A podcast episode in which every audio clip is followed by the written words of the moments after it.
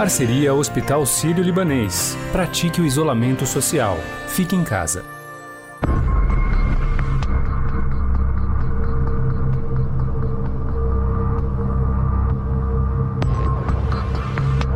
E os Estados Unidos ultrapassaram a Itália e agora tem o maior número de mortes pela Covid-19 em todo o mundo. Em um único dia foram registrados mais de 2 mil óbitos no país. Os Estados Unidos se tornaram o principal epicentro da pandemia do novo coronavírus no mundo. O país tem hoje mais de 600 mil casos da Covid-19, com mais de 27 mil mortes confirmadas. O número de casos de coronavírus nos Estados Unidos continua crescendo. A Universidade Johns Hopkins contabilizou mais de 20 mil pessoas morreram por complicações decorrentes da infecção.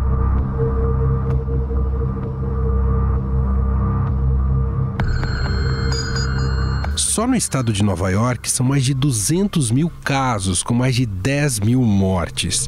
Diante desses números alarmantes, o governo americano decidiu prorrogar o isolamento até 30 de abril. O presidente dos Estados Unidos muda o discurso e amplia o isolamento até 30 de abril. O pico do número de mortes deve acontecer em 15 dias no país. Com isso, setores do comércio e produtivo fecharam as portas e muitos empregos foram perdidos. Em março, a taxa de desemprego no país subiu de 3,5% para 4,4% e a expectativa é de um aumento para acima de 10% nos próximos meses. Há uma expectativa de especialistas americanos que o número de pedidos de seguro-desemprego pode subir para mais de 16 milhões nesta semana. Desde o começo do surto da Covid-19, mais de 16 milhões de pessoas pediram benefício por aqui. Os dados foram divulgados no mesmo dia em que o Banco Central americano cogitou liberar mais de 2 trilhões de dólares para pequenos e médios empresários, além de algumas cidades e estados do país afetados pela pandemia. E claro, muitos brasileiros que vivem no país também estão passando por essa situação delicada, principalmente os ilegais. Mas essa vulnerabilidade também está presente na área da saúde. Pela barreira da língua e por medo de serem deportadas, essas pessoas não procuram os hospitais. Quem conta mais sobre essa situação e este drama é a correspondente do Estadão em Washington, Beatriz Bula. Olá, Bia, tudo bem? Oi, Emanuel, tudo bem e por aí? Uh, vamos falar sobre os imigrantes, né? Todo mundo tem pensado nesse momento de pandemia e da necessidade de se pensar, uh, de ter uma coordenação em que olhe para todas as camadas da, da população. Claro que a preocupação maior em relação aos mais vulneráveis. Aqui no nosso caso brasileiro, isso se diz muito aos mais pobres, aos que estão uh, em comunidades, em favelas.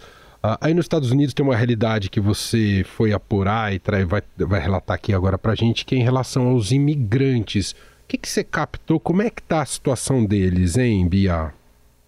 É, Manuel, essa crise, né, essa pandemia, acho que é um drama para todo mundo, em todos os lugares do mundo e nos países que têm sido mais afetados, como os Estados Unidos, certamente. Mas ela tem uma camada muito mais difícil e mais profunda é, para os imigrantes que estão aqui e não têm documentação regular, ou seja, para os que vieram de uma maneira ilegal ou, ou, vieram com um visto de turista e permaneceram aqui.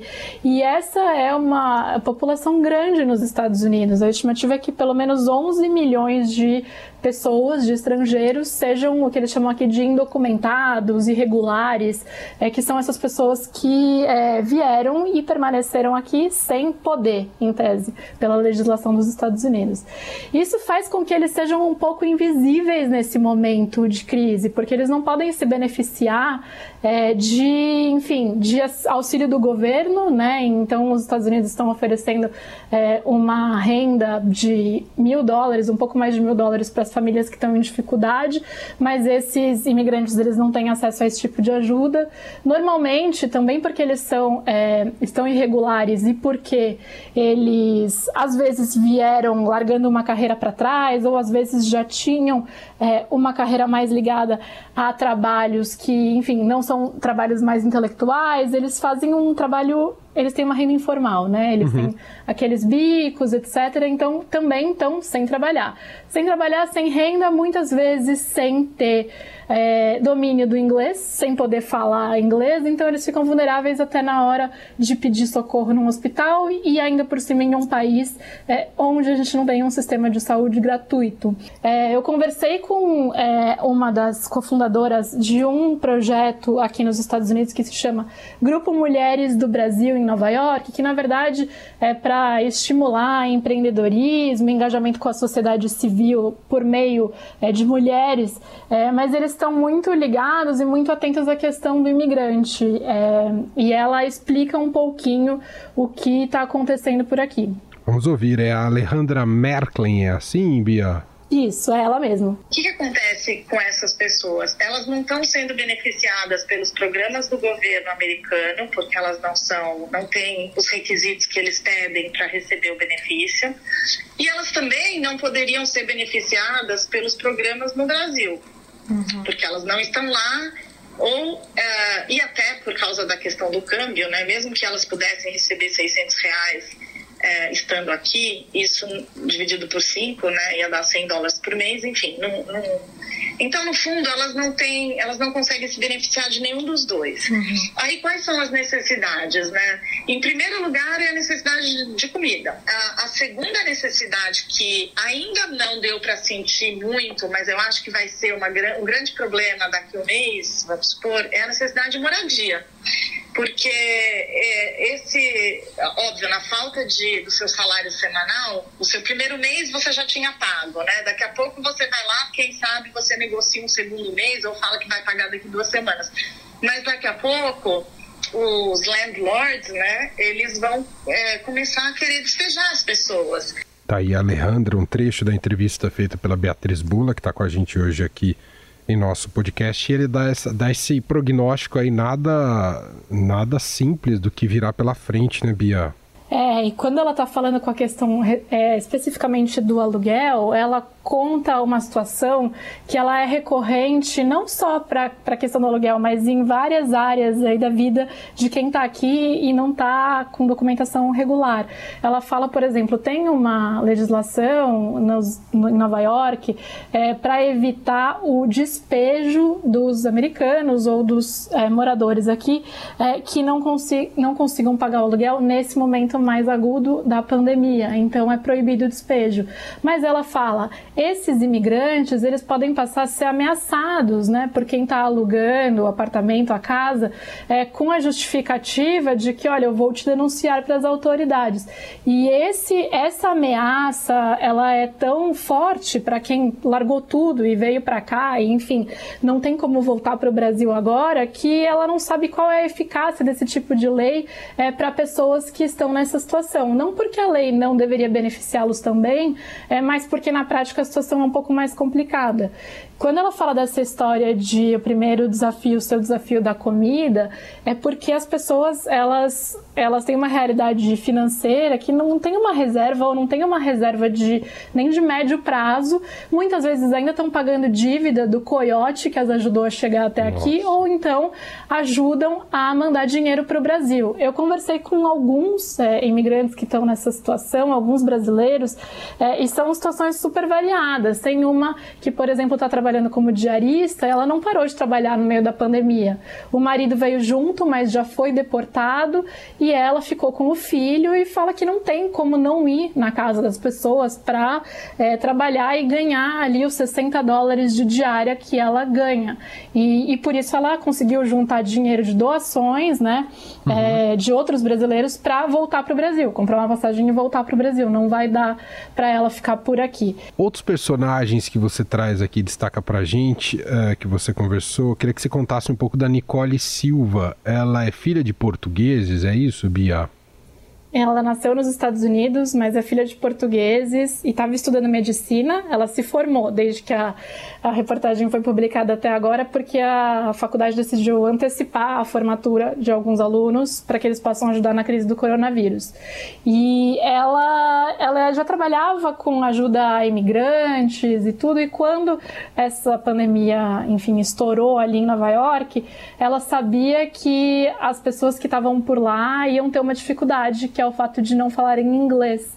É, e aí, como procurar ajuda no sistema de saúde e como lidar também com os sintomas ou com essa perspectiva de talvez ter um sintoma e não saber se é ou se não é, é sem conseguir consultar um médico, seja porque não tem um sistema de saúde público aqui, seja porque as pessoas têm algum tipo de receio de ir ao hospital e acabarem sendo denunciadas pelos oficiais de imigração, que não é o que está acontecendo, não é a realidade, mas há esse medo uhum. é, também.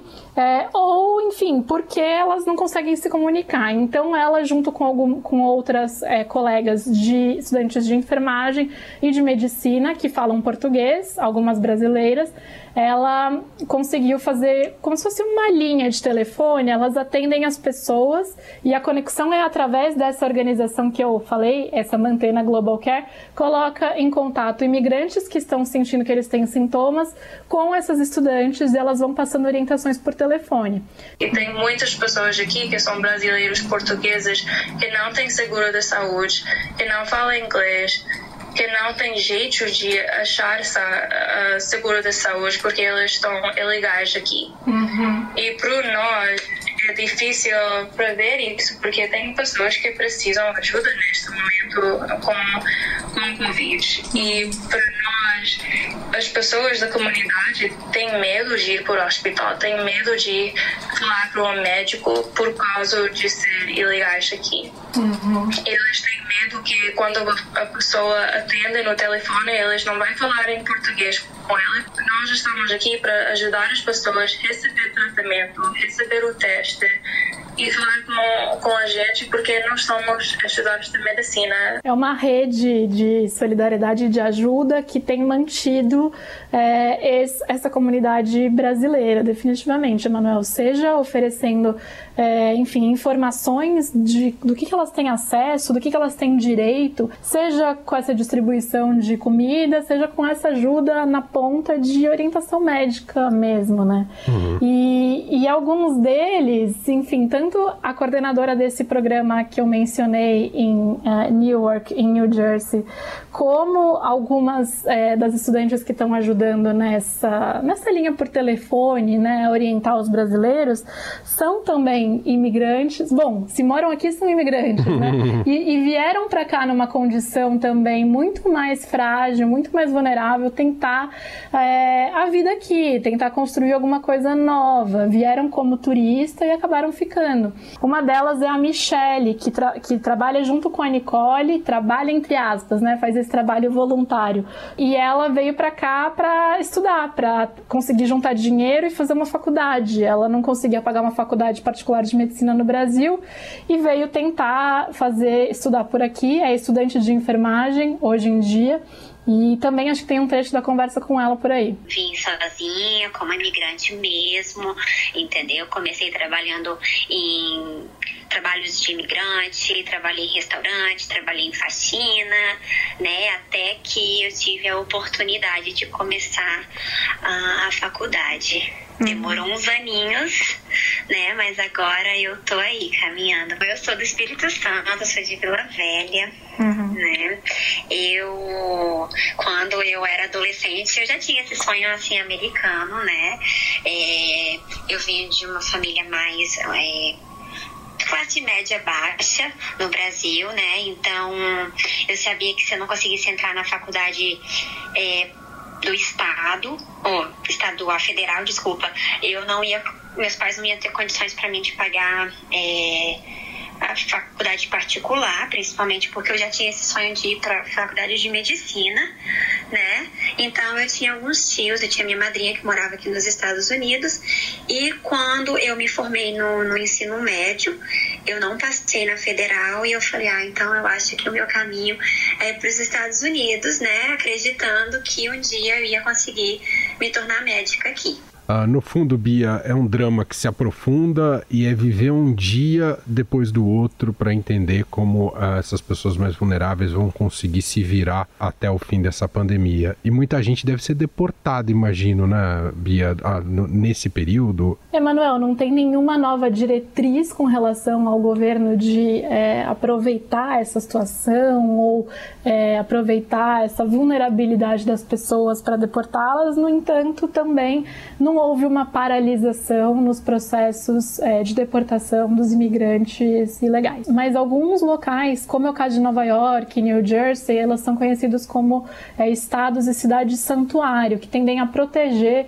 esses imigrantes. Então há uma orientação clara para que, é, seja nas ajudas, quando eles buscam algum tipo dessas redes de apoio, de alimentação, etc., seja quando eles buscam hospital, é, para que não haja nenhum tipo tipo de é, discriminação pelo fato de eles serem imigrantes e não terem documentos, em primeiro lugar, e também para que não, não seja isso repassado para as autoridades como fins de é, mandá-los embora do país. Uma curiosidade: tem um aplicativo que conecta voluntários que estão dispostos a fazer uma tradução simultânea para alguém que esteja é, em alguma situação precisando de tradução. E tem sido usado aqui nos Estados Unidos é, para quando uma pessoa chega no hospital e não consegue, por exemplo, preencher a ficha cadastral, ela pode acionar esse aplicativo e algum voluntário que esteja online na hora pode fazer uma ligação por vídeo para ver a ficha e ajudar a preencher, ou uma ligação por áudio, ou receber, é, responder por texto. Isso tem sido bastante usado por aqui. É, o nome desse aplicativo é um nome em árabe, mas ele é basicamente T-A-R-J-I-M-L-Y.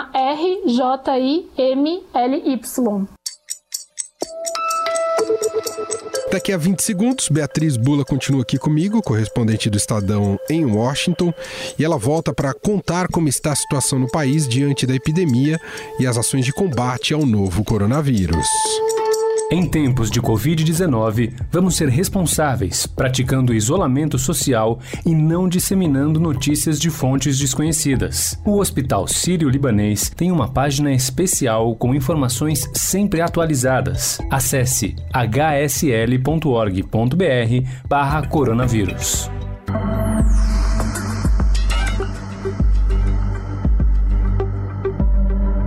Como dissemos anteriormente, os Estados Unidos se tornaram o novo epicentro da Covid-19 no mundo e hoje se tornou o país com o maior número de casos confirmados e de mortes. A correspondente do Estadão em Washington, Beatriz Bula, retorna aqui com a gente para falar mais sobre a situação em termos de combate à doença. Bia, bom, queria que você desse um panorama para a gente de como está o combate à doença nesse momento nos Estados Unidos e se a situação mais grave continua sendo mesmo ali em Nova York. Bia. Emanuel, já tem mais de 600 mil casos confirmados de coronavírus nos Estados Unidos e mais de 27 mil mortes. É mais do que a gente já tinha visto nos outros países, inclusive alguns onde a gente viu situações muito dramáticas, com recorde de mortes diárias, como a Itália, há algum tempo atrás. É, e sim, o estado de Nova York, ele concentra uma parte considerável desses casos, chega a 40% mais ou menos dos casos do país país inteiro. E aí, quando a gente fala só da cidade de Nova York, por exemplo, a gente está falando de 8 mil mortes e foi um dos locais onde a gente viu o maior número de fatalidades diário. O que as autoridades têm mostrado para a gente, os números também, recentemente, é que Nova York está conseguindo entrar naquela fase da curva que eles chamam de platô, né? Quando a curva ela começa a se achatar, essa curva de disseminação do vírus. O que é uma notícia boa, mas ainda não significa que a situação situação não seja grave e por isso o Estado, assim como a maior parte, a grande parte dos Estados Unidos, está com medidas muito drásticas de distanciamento social e comércio e empresas fechados é, para evitar que esse vírus continue se disseminando com a rapidez que a gente vive até agora até nesse aspecto, só queria que você é, compartilhasse aqui com o nosso ouvinte como é determinado esse isolamento social. A gente vem conversando e discutindo muito aqui, por exemplo, em São Paulo, que é o epicentro no Brasil, E o próprio governador João Dória deu uma entrevista recente à Rádio Dourado e ele falou que o método, por enquanto, é o do convencimento. Então não passa disso de convencer a população que tem que ficar em casa. E os índices de isolamento não têm sido muito positivos por aqui, Bia. Aí nos Estados Unidos há medidas mais drásticas para garantir o isolamento? Emanuel, é curioso porque tem um paralelo muito interessante entre Estados Unidos e Brasil com relação a isso e que também há uma disputa entre governo federal e governos estaduais, né, na imposição dessas medidas. E os governos estaduais, tanto aí como aqui, parece que foram muito mais rápidos do que o governo federal. E, e aí também há uma delimitação de estado, diferente de estado para estado, de cidade para cidade, com relação a esse distanciamento social, também como como é no Brasil.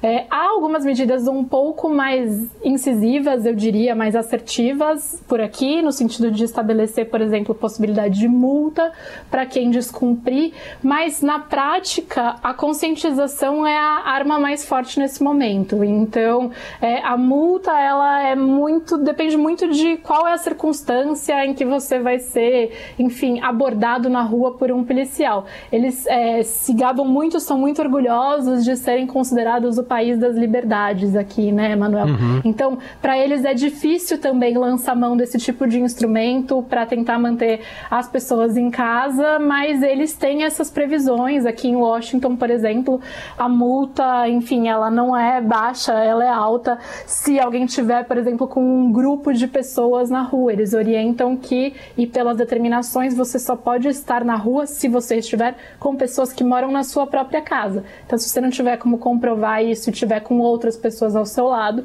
talvez você possa ser multado e, inclusive, pegar uma detenção de até 90 dias. Bia, obrigado aqui pela nossa conversa. Muito legal a apuração que você compartilha aqui com a nossa audiência. É um importante retrato aí também é, de uma camada da população bastante vulnerável, uma realidade muito presente aí nos Estados Unidos. Obrigado, viu, Bia? Eu que agradeço, Emanuel.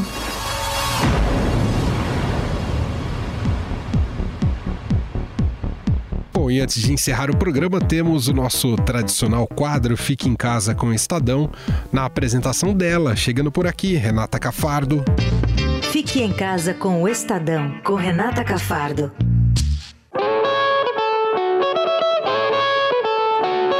O nosso quadro hoje tem o som da cantora baiana Lued Luna. Ela está atualmente passando a quarentena isolada com seu namorado na sua casa aqui em São Paulo. Tem mudado tudo, né? Primeiro fato de não ter uma rotina. Eu não tenho feito shows, todos os shows foram cancelados ou adiados. Então aquela dinâmica que eu estava acostumada de viagem, de aeroporto, de show, mudou bastante, assim. A casa era um lugar que eu habitava muito pouco, ou só de passagem. E hoje eu não saio de casa para nada, absolutamente, a não ser o pré-natal. E quando eu saio, saio com luva, com máscara, é, passo álcool em gel e tomo banho quando retorno. Como você ouviu aí, a Lued está grávida. Ela contou pra gente que vem tentando focar na maternidade durante esse período conturbado mas que não dá para ignorar as preocupações e os efeitos negativos da pandemia. Né, tá em casa, na verdade, é um grande privilégio, assim, poder estar em casa, poder estar protegida. Continuo trabalhando na medida do possível em casa, faço lives, leio, tenho voltado mais meu olhar para essa maternidade, já que tenho tempo para me dedicar exclusivamente a isso. O lado positivo é esse, o lado negativo é estar é tá no mundo nesse momento, né? O que me traz negativo é a própria negatividade que está no mundo todo, né? Todas essas mortes, todas as implicações que, que esse vírus tem trazido, sobretudo para a população negra, sobretudo para a população periférica. É perceber que a gente não tem uma política pública efetiva para proteger essas pessoas com mais vulnerabilidade. E quando tudo voltar ao normal, a cantora ainda tem um desafio extra: conciliar a carreira de artista e a maternidade. Como vai ser mesmo, de fato, eu, eu, não sei. Mas eu tenho essa, essa impressão, assim, que quando voltar, vai voltar tudo de vez e a gente vai fazer o que o corpo der conta, né? O corpo e a mente e a vida.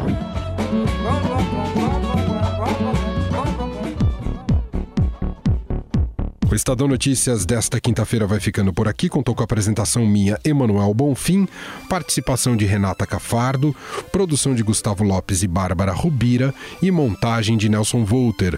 Diretor de jornalismo do Grupo Estado é João Fábio Caminuto. O nosso e-mail podcast@estadão.com.